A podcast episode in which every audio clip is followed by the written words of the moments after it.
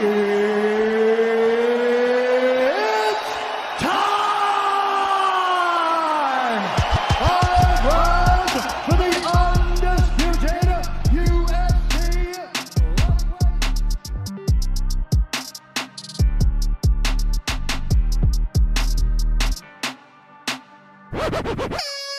salut tout le monde, c'est Nico. Soyez les bienvenus dans MMA Club, MMA Club spécial tueur à gage, puisqu'on va parler de Ilia Topuria. Alors avant de commencer, je vais m'excuser euh, pour ma voix. Je suis très fatigué, j'ai le Covid, je suis explosé. Donc euh, voilà, ça va pas être, euh, ça va pas être évident.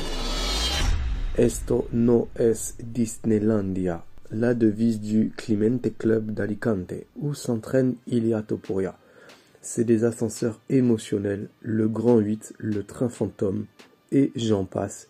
Mais non, c'est pas Disneyland, c'est pas du fake, c'est pas des lol, c'est très sérieux.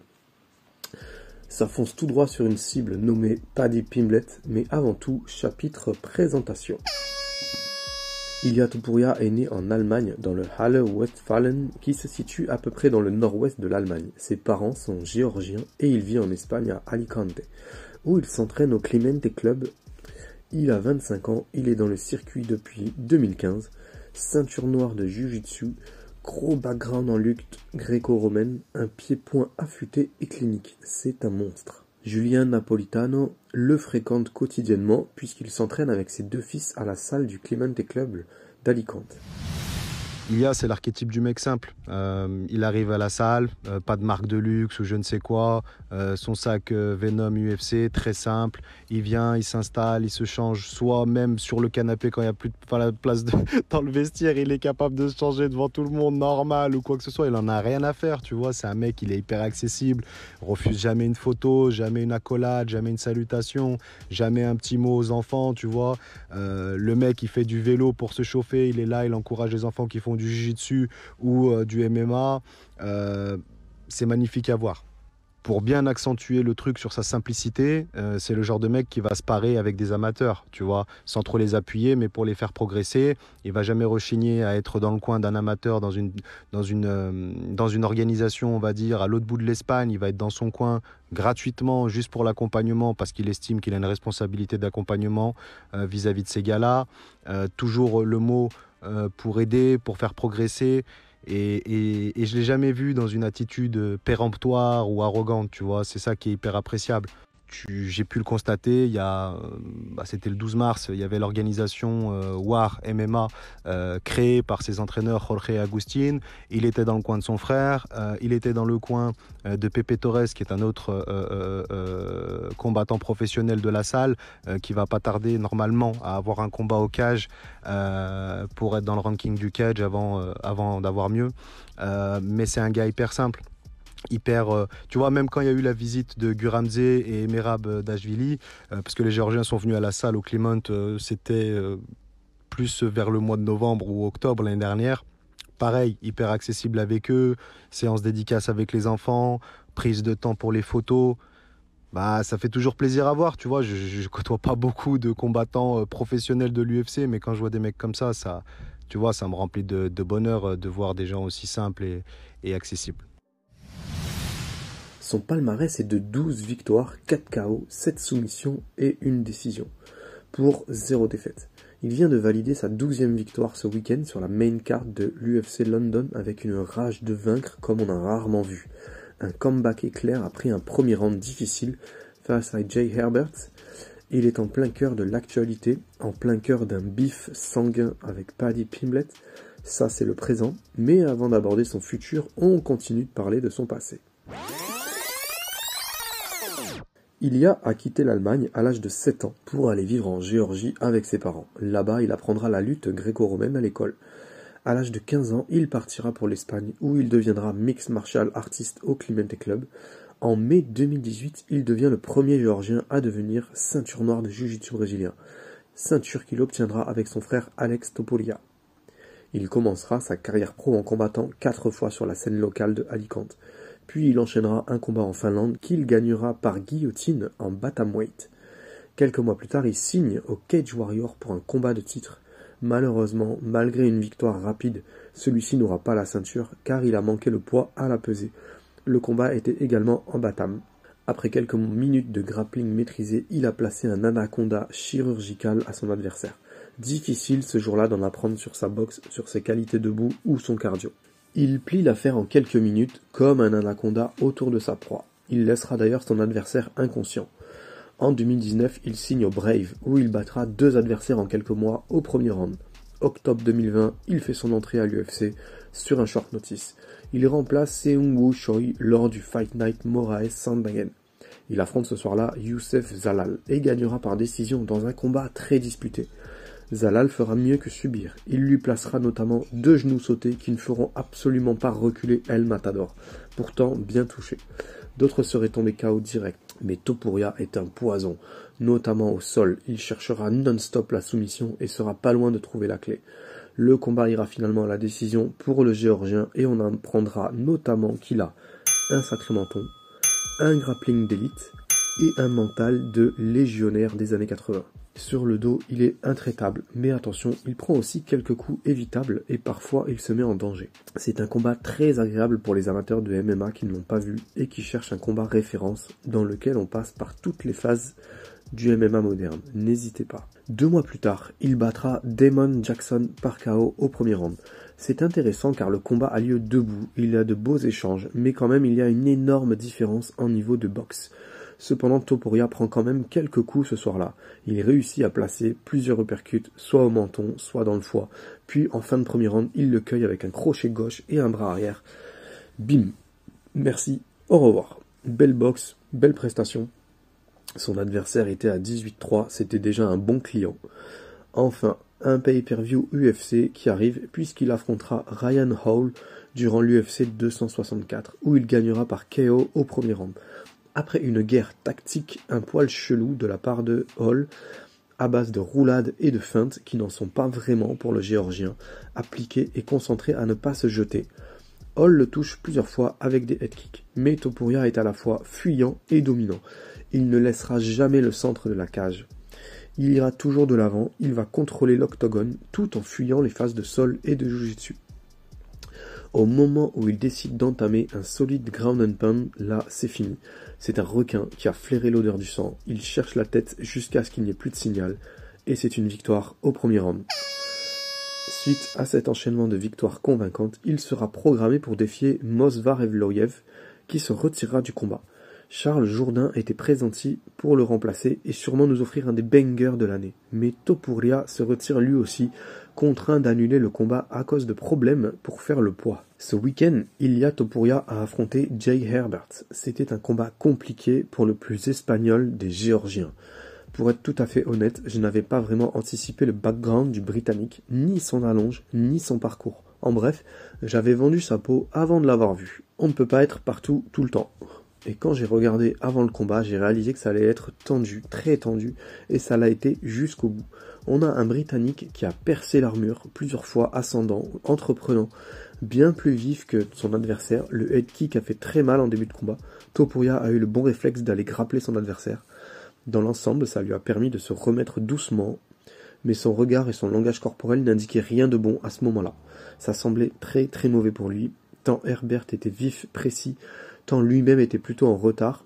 Il a eu surtout beaucoup de chance d'avoir réussi à gagner du temps et à rééquilibrer les énergies en phase de lutte. Donc on efface les compteurs. Durant l'interround, on repart pour une guerre. Ça se présente de la même manière, sauf qu'il est un poil plus lucide et qu'il va chercher à arracher la tête de son adversaire.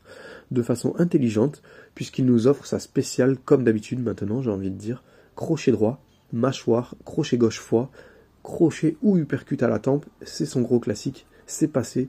Même s'il en a pris une au passage, c'était propre.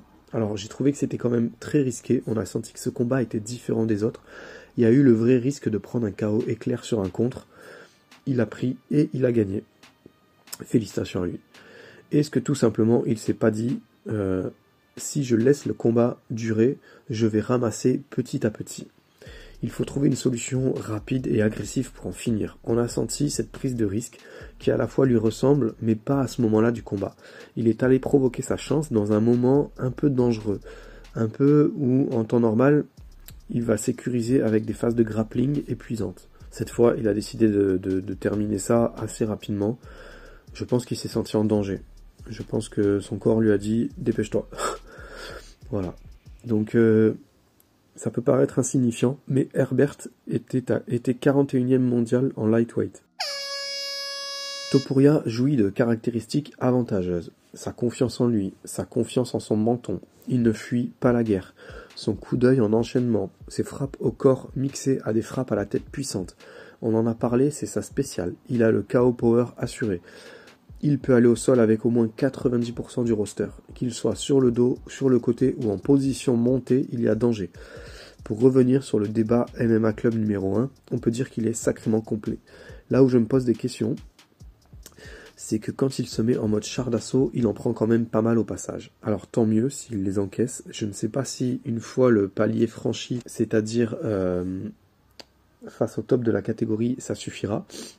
On a vu beaucoup de gars arriver dans le premier palier de combat des combattants fiables et spectaculaires à l'UFC qui ont dû se réinventer et parfois passer une ou deux années un peu difficiles. Alors, euh, je projette des peurs qui n'en sont pas. Évidemment, je me dis que si qu'un jour il devra peut-être passer par ce- cette case en cas de problème. Des fois, ça passe par des changements de, training center ou de team. Des fois, c'est juste aj- ajuster son niveau au sol, comme Kevin Holland par exemple, qui, est magique sur bien des points, mais, là, c'est, bon, pas tout à fait le même problème. Donc voilà, c'est des inquiétudes qui n'ont pas encore lieu d'être mises sur la table, mais comme je vois qu'il prend quand même beaucoup de coups et qu'il a des petits problèmes pour le cutting, je pense qu'on va rapidement voir apparaître certaines limites si- s'il ne fait pas que certains efforts. Donc à voir sur le long terme s'il n'aura pas besoin de remonter. C'est le genre de combattant que je ne vois pas faire toute une carrière en, en featherweight. Malheureusement, je le vois pas non plus dans la catégorie des lightweight, notamment à cause de sa taille. Il fait 1m70, bon après Conor McGregor mesure 1m73, alors peut-être que ça peut le faire à 3 cm près, euh, on, a, déjà vu un double champion. Ne, euh, jamais prendre que ce critère en, compte, mais voilà, c'est quand même euh, un petit gabarit, compact. Parlons de l'avenir d'El Matador. Celui-ci sort d'un bif avec Paddy Pimblet, un bif qui a dépassé les échanges verbaux. Il y a eu un contact physique, il y a eu des mots durs. Topuria a gagné, il a call out. Pimblet a gagné, il a bien pris soin de beauté en touche. Il a pris ses distances avec ce call out. Il a pris ses distances avec cet appel à la baston en disant que de toute façon tout le monde voulait le combattre et qu'il était personne avant l'altercation qu'il y a eu à l'hôtel. Est-ce que Pimblet est au niveau? Est-ce qu'il sait qu'il va brûler les ailes en y allant maintenant? Je ne sais pas. Julien m'a donné son point de vue sur ce potentiel affrontement. Le bif avec Paddy, il est honnête et sincère. Il y a, euh, ça a dépassé le cadre sportif pour la simple et bonne raison qu'il a perdu des membres de sa famille lors des attaques russes euh, en Géorgie.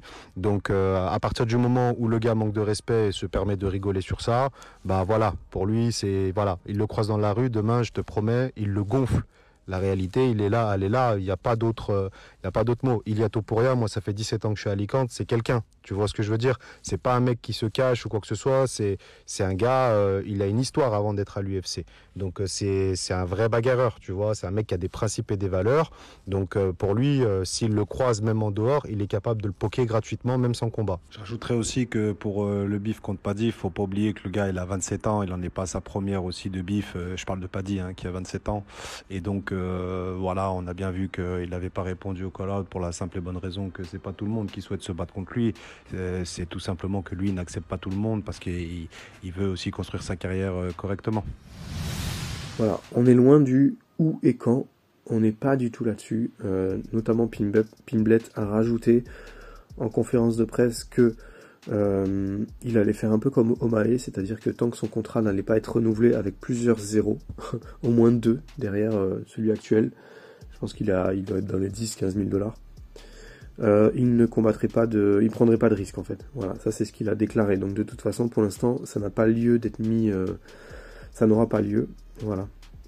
Je pense que pour ma part, Topuria a tout pour devenir le roi de la KT, mais on a vu qu'il y avait encore pas mal de travail sur l'aspect défensif et surtout roi de quel KT parce que j'ai du mal à, ce, j'ai du mal à ce sujet avec euh, Topuria. On commence en featherweight deux fois, ensuite il part en catchweight, en bantamweight deux fois, en featherweight cinq fois et là il repart en lightweight. On sait pas très bien euh, où le classer ni contre qui le classer. En featherweight, il sera barré par euh, Volkanovski ou Max Holloway à un moment ou à un autre. Ils sont des ovnis, c'est comme ça. On, ne franchit pas ce, le, top 1 ne sera pas franchi, je pense, par, euh, par cette génération actuelle. Sauf s'ils arrêtent, bien sûr. En lightweight, il y a du monde derrière Oliveira, donc je comprends qu'il ait changé de trajectoire. C'est une catégorie qui est un peu embouteillée. En tout cas, contre, en cas, contre Pimblet, ce n'est pas un money fight, c'est un conviction fight avec un enjeu sportif important. Pimblet peut faire un bond en avant de 35 places en cas de victoire et Topuria peut simplement envoyer un signal qu'il joint la parole à ses actes et qu'il n'a pas peur de défier un Anglais sur son terrain.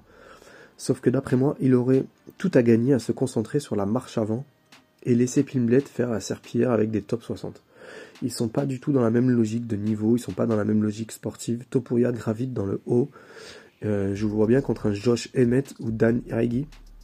Quant à Pimblet, pour parler de lui plus sérieusement, de toute façon, il ne semble pas vouloir changer de catégorie pour l'affronter. Il est focus sur son parcours, tout dessiné par l'UFC.